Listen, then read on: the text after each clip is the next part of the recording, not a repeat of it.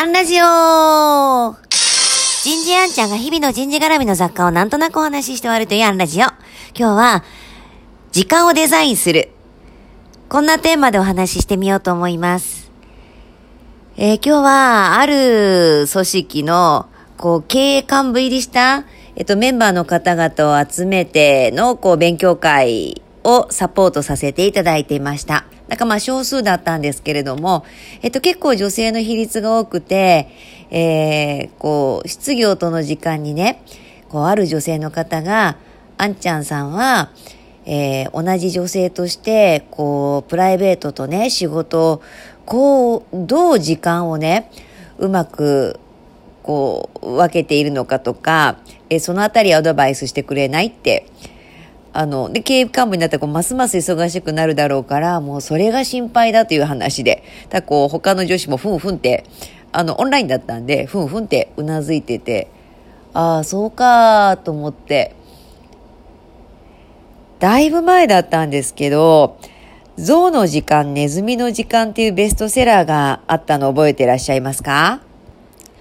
えっとですね、こう、ネズミのような小さな動物は、えっ、ー、と、心臓が1回打つのにこう0.1秒ぐらい、ものすごいスピードで鼓動している。逆に、人は1秒に1回ぐらい鼓動を打つ。象は3秒に1回ぐらいと、こう、体が大きいほど、心臓はゆっくり脈を打って、こう、時間が長くなると。だから、こう、案外体が大きい動物の方が、エネルギー効率がいい、みたいなお話。こう時計で測る物理的時間ではなくて、こう動物には動物の自分の体の大きさに応じた生物的時間があるんだと。で、そう考えたら、えー、現代人は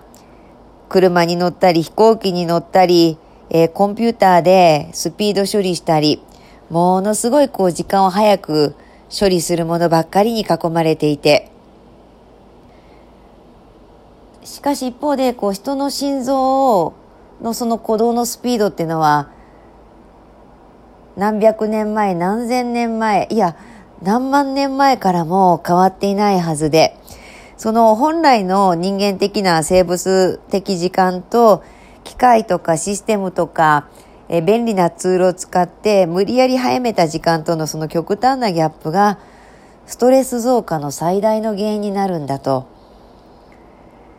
なんかこう、新幹線に乗ってる時ってこう、すごく疲れる気がするじゃないですか。ただ座ってるだけなのに。なんか当時そういうことかなと思って読んでいました。で、こう話を元に戻して、あの、どういう時間でプライベートと仕事の時間をこう配分するの、分けるのって切り替えるのって話だったんですが、私が唯一実践していることは、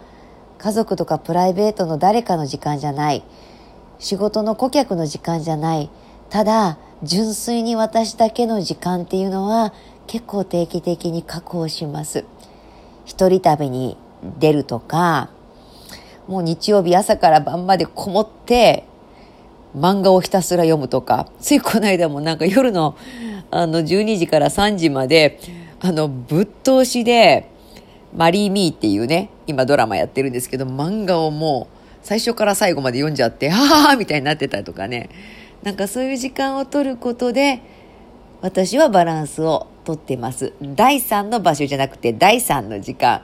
時には生物学的時間に戻ってみようよ。今日はここまで。次回もお楽しみに。